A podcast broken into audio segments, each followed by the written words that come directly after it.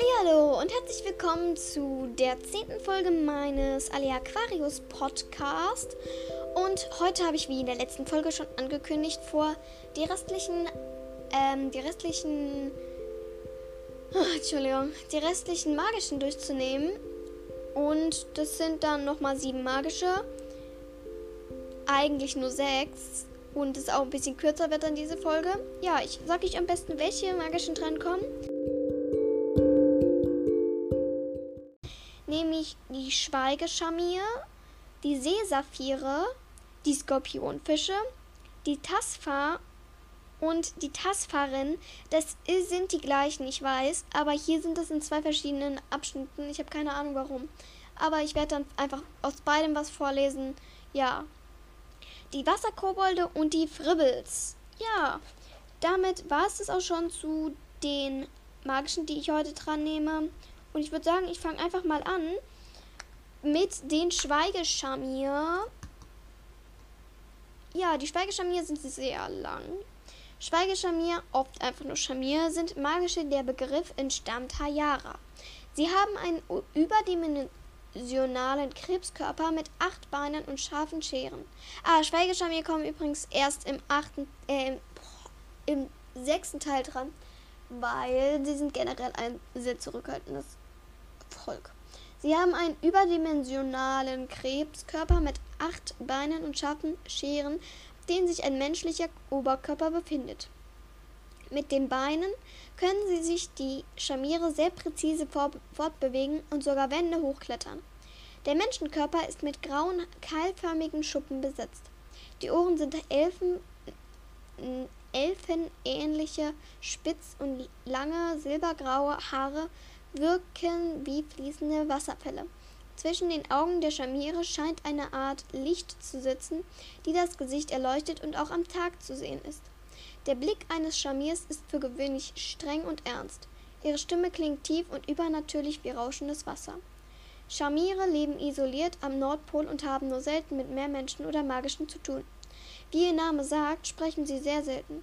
Es sind Schamire bekannt, die seit Jahrtausenden kein Wort sprachen. Das Volk ist schon sehr alt. Vor sehr langer Zeit zogen sich die Schamire unter den ewigen Nordeis zurück. Ja, ähm, diese ja, Schamire sind, die können jahrelang leben, also auch über Jahrtausende und deswegen steht da, sie seit Tausenden von, also Jahrtausenden kein Wort gesprochen haben. Sie bewahren die Geschichte der Welt in Form des Umhangs der Vergangenheit. Der, dieser goldene Umhang zeigt dem Benutzer die gesamte Vergangenheit vergangenen Geschichte der Menschheit. Er wird von, dem, von jedem Schamir-König an seinen Sohn weitervererbt. Dieser Umhang bzw. der Volk der Schamire allgemein ist somit das Gegenstück zu den Nixen, welche alle weiblich sind und deren König den, Königin den Silberumhang der Zukunft weitervererbt. Einzelschicksale, ja. Ähm, wer jetzt den sechsten nicht gelesen hat, sollte jetzt das nicht unbedingt sich anhören. Eine Abordnung an Schamieren besucht Alea als Elvarion der letzten Generation, um ihr den Umhang der Vergangenheit zu bringen. In diesem Zusammenhang brach, brach der Schamierkönig zum ersten Mal seit Jahr, Jahrtausenden sein Schweigen. Dies alles geschah auf Wunsch von Artama. Artama ist, also ich hoffe, es haben wir wieder alle eingeschaltet. Artama ist eine, ja, zu der muss ich bestimmt auch mal eine Folge machen. Äh, zu der, die muss ich bestimmt auch mal dran nehmen. Ähm, Atama ist ähm, vom Stamm der Kendara und sie ist bei dem Rachturana ähm, hilft sie dann Lennox und Alia ihre, also sie erzählt die Vergangenheit von ihnen und so und also was für Stämme sie sind und so und dann misst sie alles. Zu den Seesaphiren ist ein, also ein einziges, also so ganz wenig nur. Die Seesaphire sind magische Tiere. Der G Begriff Sa Saphir entstammt Tayara. Saphire sind immer zu dritt. Wow, immer zu dritt, das wusste ich gar nicht. Das habe ich jetzt noch nicht gewusst. Ja, Skorpionfische. Zu den Skorpionfischen. Die Skorpionfische, ja. Ähm, Skorpionfische sind eine Gattung von Fischen, die wirklich existiert. Sie tarnen Überbleibsel von Meermenschenkolonien oder anderen magischen Gegenständen. Sie sind dick und haben breite Mäuler sowie Stacheln. Das, also ihr könnt es auch wirklich googeln, es gibt die wirklich und ja. Das Besondere an ihnen ist, dass Landgänger von ihnen wissen und sie trotzdem nicht als magisch erkennen. Sie sind stumm und verste verstehen aber Hayara. Oblivionen besitzen die Fähigkeit, Skorpionfische zu rufen und zu beauftragen. Einzelschicksale, ja. Die Großes wird auch von den Skorpionfischen getarnt, da sie aber kein Landgängerschiff ist, muss Lennox, äh, da es sie aber ein Landgängerschiff ist, muss Lennox die Fische jeden Tag erneut darum bitten. Ja, es ist irgendwie, irgendwie ist das logisch, ja. Zu dem Tasfa ist, ich weiß, es ist das gleiche. Ähm, ich bin mir eigentlich nicht ganz sicher, ob es Tasfa oder Tasfaren das gleiche sind, aber ja. Tasfa. Tasfaren sind weise, Tasfaren sind weise, aber scheue magische Wesen und sehen aus wie eine Mischung aus Seepferd, Pferd und Vogel. Sie besitzen einen überdimensionalen Seepferdschwanz, der sich an, La der sich an Land in zwei Pferdehinterbeine verwandeln, verwandeln, so zwei Vorderbeine, die ebenfalls so wie die Pferde aussehen, und zwei große Flügel. Sie haben sowohl Fell als auch Schuppen unter Wasser und Federn. Sie sprechen mit ihrer tiefen, wohlklingenden Wummerstimme immer nur in Reimen und sagen mit ihr die Prophezeiung, mit ihren Prophezeiungen die Zukunft hervor. Sie sind zudem extrem scheu. Man kann sie mit dem Lied der Tasparen herbeirufen. Ja, jetzt, ich bin mir ziemlich sicher, dass es das gleiche ist wie Taspar. Tasparen. Aber ähm, das ist jetzt, ich lese es trotzdem mal vor. Tasfaren sind magische. Der Begriff entstammt Tariara. Werden, und sie werden auch das Orakel des Meeres genannt. Sie gewähren den Fragen Hinweise auf die Zukunft, waren und, warnen und geben Ratschläge. Tasfaren sind pferdeähnliche Geschöpfe, die große Flügelflossen besitzen, welche es ihnen möglich machen, sich schnell unter Wasser fortzubewegen. Vielleicht sind es auch verschiedene, ich weiß es nicht. Mit ihnen können sie sich auch in der Luft fortbewegen. Tasfaren sprechen immer in Reimen und können durch ein bestimmtes Lied, das Lied der Tasfaren, gerufen werden.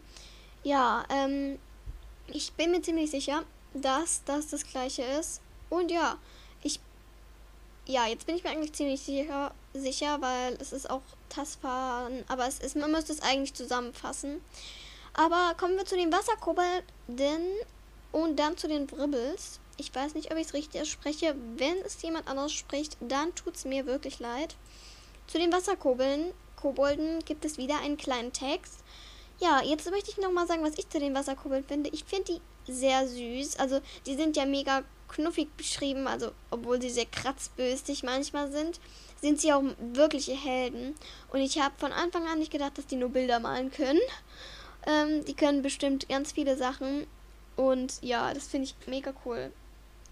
Und ich bin mir eigentlich ziemlich sicher, wenn sie mit den Gilfen zusammenarbeiten würden, dann würden die riesige Resultate ähm, arbeiten. Weil das sind ja beides so zwei, zwei magischen Stämme, sage ich jetzt mal, Kolonien, die sehr kreativ und ähm, sehr kreativ und naja, arbeitlich arbeiten, ja. Nur ein älteres und ein jüngeres Volk sind sie ja dann. Die Wasserkobolde sind magischer ohne genaue Aufgabe. Wasserkobolde haben, haben humanoide Erscheinungen mit bunter Haut und, einen großen, und eine, einer Größe von höchstens 50 cm. Ihre Nasen sind knubbelig. Als junge magische Tierart organisieren sie sich, sich in Clans. Kobolde sind für ihre Größe übernatürlich stark. Ihre künstlerische Begabung sorgt dafür, dass sie, einseitige, dass sie einseitig gehalten werden, worauf Kobolde immer wieder empört entgegnen, sie können mehr als nur Bilder malen. Ja, Kobolde können sich extrem gut in großen Gruppen zu Hunderten koordinieren und so Beeindruckendes auf die Reihe bringen. Sie sind allgemein verspielt, humorvoll und können große Mengen an Essen verschlingen. Als Klabautermänner kommen sie schon seit hunderten Jahren mit Landgängern in Kontakt. Ja. Ich würde sagen, das war's dann zu den Wasserkobolden und kommen wir zu den Wribbels.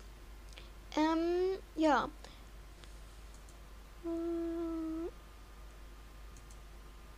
Die Fribbels sind magische. Der Begriff entstammt Hayara. Sie fressen alle möglichen Substanzen, insbesondere giftige und anderweitige gefährliche Dinge. Daher sind sie dafür verantwortlich, insbesondere solche Arten von Müll aus dem Meer zu entfernen, die nicht einfach durch Sengbohnen verbrannt werden können. Ja, das war's auch schon zu den Fribbels. Ähm und ich würde sagen, ja, das, das war's zu den Fribbels und auch zu den magischen. Ich hoffe, euch haben die zwei Folgen zu den magischen gefallen. Und ja, ich beende diese Folge dann hiermit. Und hört gerne mal wieder rein. Ich würde sagen, ciao Leute.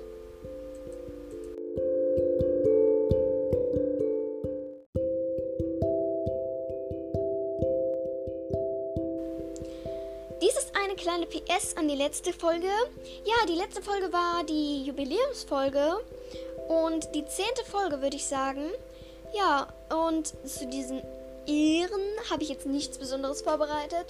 Ja, ich habe eigentlich nichts vorbereitet und ähm, ich glaube, ich mache eine Jubiläumsfolge erst bei der 20. Folge, weil ich finde es, glaube ich, nicht so schlimm, wenn man die, wenn man die 10. Folge jetzt nicht feiert, in Anführungsstrichen. Und dann mache ich einfach was Besonderes in der 20. Folge. Ich weiß es noch nicht genau. Vielleicht mache ich auch nichts. Aber ich wollte euch nur daran erinnern, ich habe schon die 10. Folge rausgebracht und ich bin mega stolz. Und ja, ich hoffe, euch haben die bisherigen Folgen gefallen. Und ja, auf Wiedersehen und ciao.